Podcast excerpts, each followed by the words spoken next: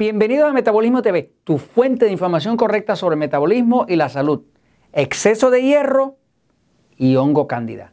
Yo soy Frank Suárez, especialista en obesidad y metabolismo, y hoy te traigo un consejo práctico, algo que puedes hacer si has notado que te está dando mucho hongo cándida, mucho picón en la piel, mucha sinusitis, mucha migraña, haces la limpieza de hongo, a veces haces una, hay personas que hacen una limpieza de hongo como la que nosotros usamos, como el Candiseptic Kit, y la persona limpia su hongo, pero nota que muy rápidamente, a los 2-3 meses, le regresa para atrás. Se supone que una limpieza de hongo te dure 6 meses. A los 6 meses es que se supone que vuelvas a hacerla de nuevo, porque el hongo no hay forma de matarlo. Tú lo que haces es que lo reduces la colonia de hongo y poco a poco él sigue creciendo y a los seis meses se vuelve a limpiar otra vez. Pero tener exceso de hongo inclusive es un riesgo de cáncer, ¿no? Así que básicamente, si estás notando que estás teniendo demasiado hongo en las uñas de los pies, en, las entrepiernas, en las axilas, en distintas partes del cuerpo, pues puedes sospechar de que estás teniendo un exceso de hierro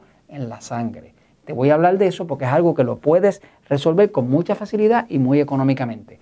Todos nosotros en un momento u otro vamos al doctor y es bueno ir al doctor, aunque sea una vez al año, para hacerse una prueba eh, eh, diagnóstica eh, preventiva. Es muy buena costumbre eso. Uno mandar a ir al doctor y pedir que te haga todos los lípidos, que son los exámenes de las grasas del cuerpo, colesterol, triglicéridos, eh, eh, todo lo que sea la hemoglobina, la, sangre, cómo está, si hay calcio, si hay, cómo están los niveles de sodio, todo eso es bueno y son unos exámenes que generalmente los planes médicos los cubren completo y hasta las personas que están en asistencia de los gobiernos tienen derecho a ellos. No, una vez al año, una buena revisión, es mejor prevenir que tener que remediar, así que es bueno ir al doctor y hacerse su examen. Ahora, una de las cosas que puede tú observar es que si tu cuerpo está teniendo mucho hongo, específicamente hongo cándida, pero el hongo cándida te produce picores en la piel,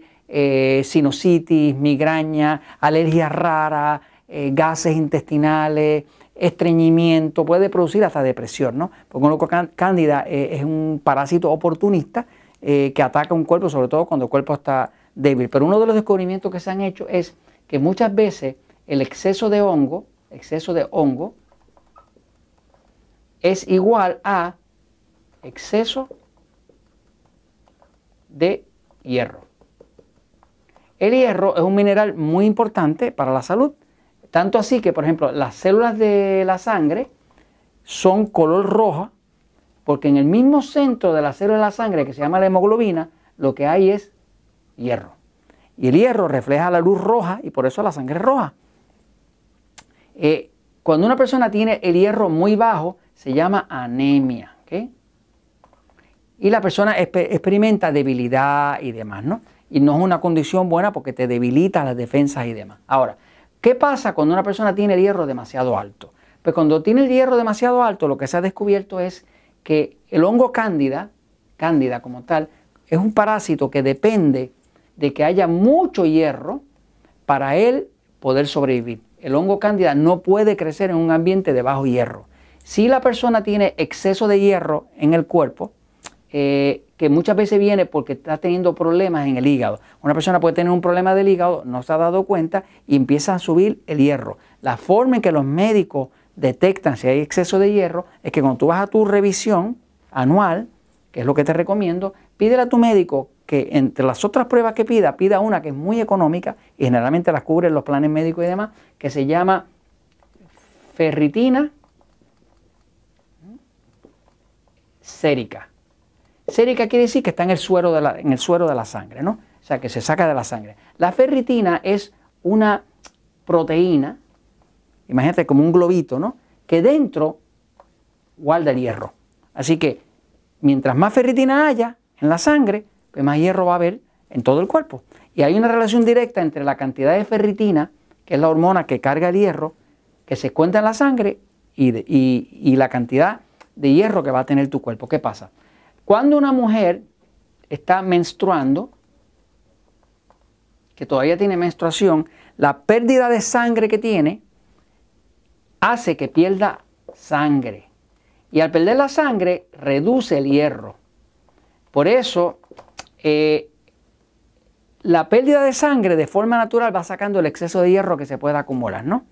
Eh, si una persona encuentra, cuando le hagan la prueba, que sale la ferritina muy alta, ¿qué sería alta? Los niveles de ferritina deberían ser casi idénticos a los de la vitamina D. Los niveles buenos de vitamina D, que es una vitamina anticáncer, que es una vitamina que ayuda a recoger el hueso y que no haya osteoporosis y demás, deben ser de 40 a 60. Eso es lo saludable, ¿ok? De vitamina D, que es la que nos da el sol.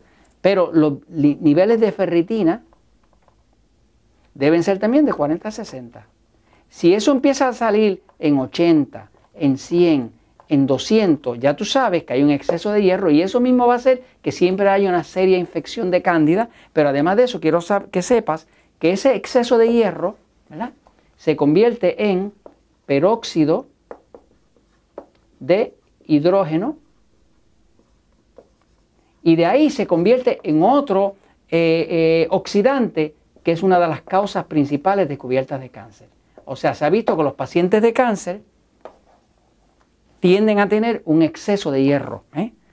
al tener un exceso de hierro va a haber exceso de oxidación, exceso de destrucción celular y se causa el cáncer. ¿no? Así que al tú reducir los niveles de ferritina, estás y mantener los niveles normales de 40 a 60, estás permitiendo que no haya exceso de cáncer, exceso de hongo, ni ninguna de esas condiciones. Ahora, si tú por alguna razón tienes una condición de que ya no estás menstruando, las mujeres que están menstruando no tienen problema, porque en la menstruación se pierde ese exceso de, sangre, se lleva el exceso de hierro y entonces está demostrado que dos, eh, una menstruación mensual eh, evita totalmente que se acumule el hierro, ¿no? Es como está hecha la naturaleza. Ahora, vamos a decir que una mujer ya no está en época de menstrual y tiene la ferritina alta, o un hombre tiene la ferritina alta, pues puede ir y solicitar eh, donar sangre.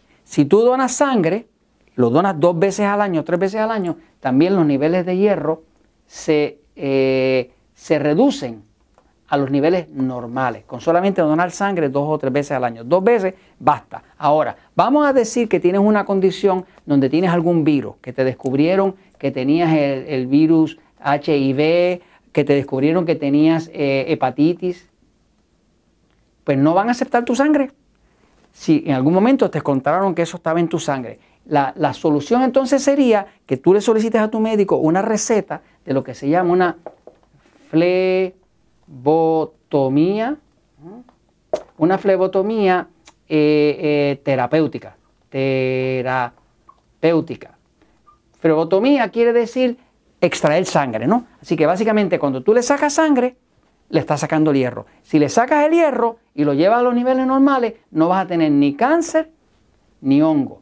Y eso lo puedes hacer y puedes evitarte un gran problema y eso te lo comento porque la verdad siempre triunfa.